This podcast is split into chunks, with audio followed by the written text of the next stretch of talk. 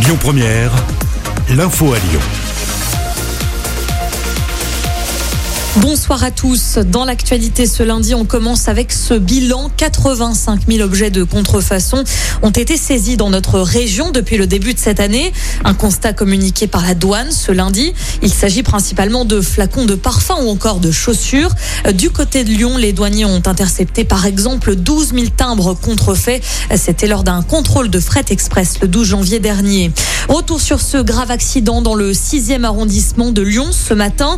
Deux véhicules sont entrés en collision. Une femme a dû être désincarcérée par les pompiers puis transportée à l'hôpital. Un homme a également été blessé dans cet accident. J-1 avant l'ouverture de la vaccination aux 12-17 ans. Dès demain, ils pourront recevoir une injection.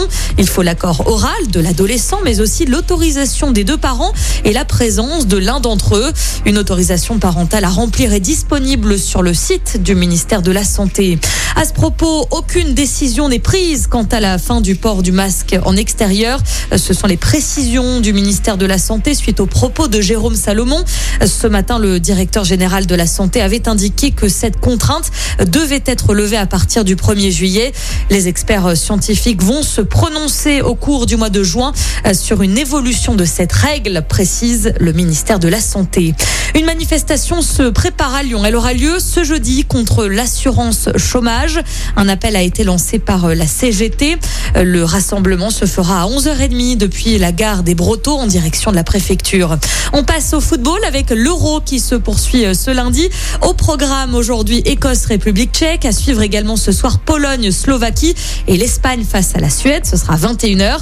La France, quant à elle, jouera demain soir à 21h contre l'Allemagne. Les Bleus ont d'ailleurs décollé ce matin pour Munich.